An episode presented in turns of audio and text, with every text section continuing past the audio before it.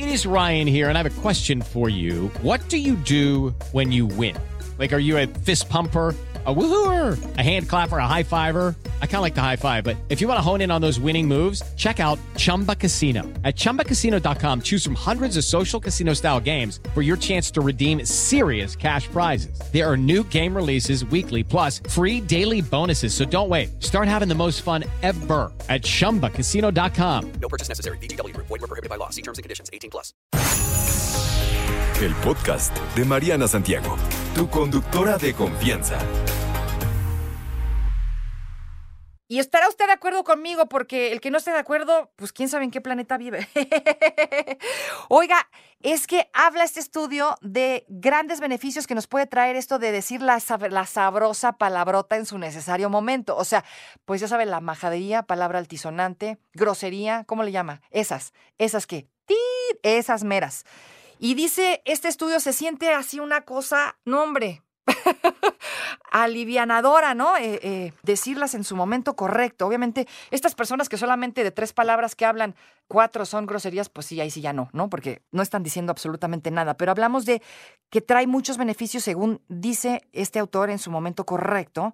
Y esto de las palabrotas, que no me gusta esta palabra, palabrotas, las majaderías, palabras altisonantes, ¿cómo le decimos? Groserías, maldiciones, sí, así dice mi abuelita, las maldiciones. sí, cierto. Bueno, esto de la palabra altisonante se descartaron durante mucho, mucho tiempo como un tema de investigación eh, seria porque suponía que eran simplemente un signo de agresión y de inseguridad.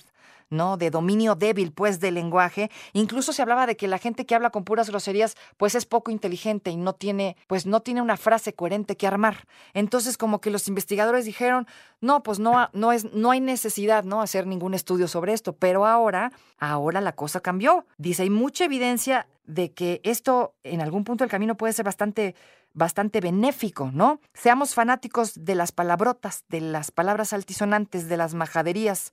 Es probable que muchos de nosotros, sí, uno tiene que escupir de repente porque es necesario, ¿no? Uno siente así como que se le sale el diablo, ¿no? Dices, ya, uff, descansó uno. Así que dice por aquí, este estudio que se publica en una historia, en una revista científica, muestra que el uso de, de estas palabras puede de pronto, o las palabras tabú pueden afectar profundamente la forma en la que pensamos, actuamos y nos relacionamos. La gente a menudo asocia maldecir con catarsis, con la liberación de una emoción fuerte. Es innegablemente a veces diferente y más poderoso que otras formas de lenguaje. Curiosamente, para los hablantes de, de más de un idioma, la catarsis es casi siempre mayor cuando se maldice en el primer idioma que en cualquier otro aprendido posteriormente. O sea, maldecir despierta emociones. Y uno dijera, no, es que es liberador, ¿no? Uno se siente mejor. Dice que esto se puede medir en distintas señales, como el aumento de la sudoración, a veces un incremento de la frecuencia cardíaca. Estos cambios sugieren que maldecir, decir estas palabras, puede desencadenar la función de luchar o huir, lo ponen entre comillas. Esta investigación sugiere que las palabras altisonantes pueden estar ubicadas en partes del cerebro diferentes a otras regiones del habla. Y no pareciera, ¿no? Parece que las traemos bien integradas al chip y al lenguaje, porque las decimos con una fluidez, no me diga que no. Y cuando lo hacen enojar, chamaco, hijo de tu ¿a poco no? Y uno, ar- uno arremete así, pero una cosa tremenda, ¿no? O cuando, sobre todo cuando estamos enojados, cuando estamos eh, en el bonito convivio con los amigos, también suele suceder que pronunciamos un poco más estas palabras, pues como parte de algo ya más local, ¿no? Ya es parte como de, del idioma. Incluso hasta las mujeres a veces somos bien peladas, ¿no? si se nos pasa la mano bien gacho. Pues es que también uno se tiene que, se tiene uno que desahogar de alguna forma. Pero dice, dice este señor, sugiere su investigación, que estas palabras pueden estar ubicadas en partes del cerebro diferentes a otras del habla. Específicamente podría activar partes del sistema límbico, incluidos los ganglios basales y la amígdala. Esta estructura profunda está involucrada en aspectos del procesamiento de la memoria y las emociones que son instintivas y difíciles de inhibir. Esto podría explicar por qué las palabras altisonantes pueden permanecer intactas en personas que han sufrido daño cerebral y tienen dificultades para hablar como resultado. Así que se hicieron un montón de experimentos, ah, muestran por ahí efectos cognitivos. Sabemos que las groserías llaman más la atención y recuerdan mejor, se recuerda mejor que otros vocablos, o sea, se refiere que son palabras que podemos recordar muchísimo más que otras, se nos quedan más grabadas y sobre todo porque las escuchamos mucho durante todo el día. las escuchas ya en las redes sociales, incluso los influencers y mucha gente del medio se expresa así. Entonces, son palabras que van y vienen todo el tiempo, ¿no? Que están en contacto con nosotros durante creo que todo el día. Muy rara, yo no conozco ya personas casi que no hablen así, ¿no? A menos de que casi no te hablen, ¿no?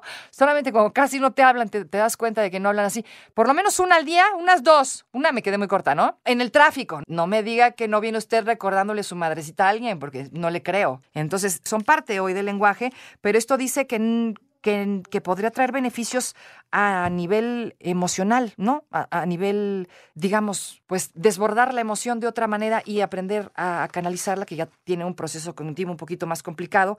Pero aquí el punto del camino es que hasta la persona más decente, la más educada, al día dice unas pares, porque pues uno puede tener un gran día, pero siempre hay un algo que dice una chin. Exacto, y luego se pegan porque yo tenía por ahí un compañerito de trabajo que qué cosa, tenía un, decía mi mamá, tienes boca de excusado, así mero. Entonces, pues ya de estar tanto tiempo con él como que se te van pegando, ¿no? Y, pasa mucho que cuando hablas con alguien o pasas mucho tiempo con alguien platicando o mucho tiempo del día, si esa persona es muy peladilla para hablar, pues a ti se te van pegando y te las vas quedando y te las vas llevando a, a tu vida cotidiana. No son bonitas, no suenan bien, pues no, pero ya creo que estamos más adecuados. no, ya estamos más acostumbrados a, utilizarlas y así descargar nuestras emociones. Cuénteme si usted se pone peor o se pone mejor al pronunciarlas, si siente como que se libera o de plano, pues como dice este autor, al contrario, siente uno que se enoja muchísimo más, ¿no? Y, y que el, o sea, si estás enojado, parece que decir una grosería es como si aumentara tu nivel de, de estrés y de enojo. Yo digo que sí libera, ¿no? Uno sí se siente liberado, pero bueno, ¿qué dice usted? ¿Cómo se sienten? No lo había pensado desde el punto de vista de este autor. Él dice que no, que sale peor, pero los beneficios son muy claros, oiga. Uno sí se aliviana, ¿no? Cuando uno despepita, qué alivio. qué alivio poderle decir a alguien, hijo, eso, gracias, me ganaste. no te preocupes, Mariana estará de regreso muy pronto. Recuerda sintonizarla de lunes a viernes de 10 de la mañana a 1 de la tarde por 88.9 Noticias. Información que sirve. Tráfico y clima cada 15 minutos.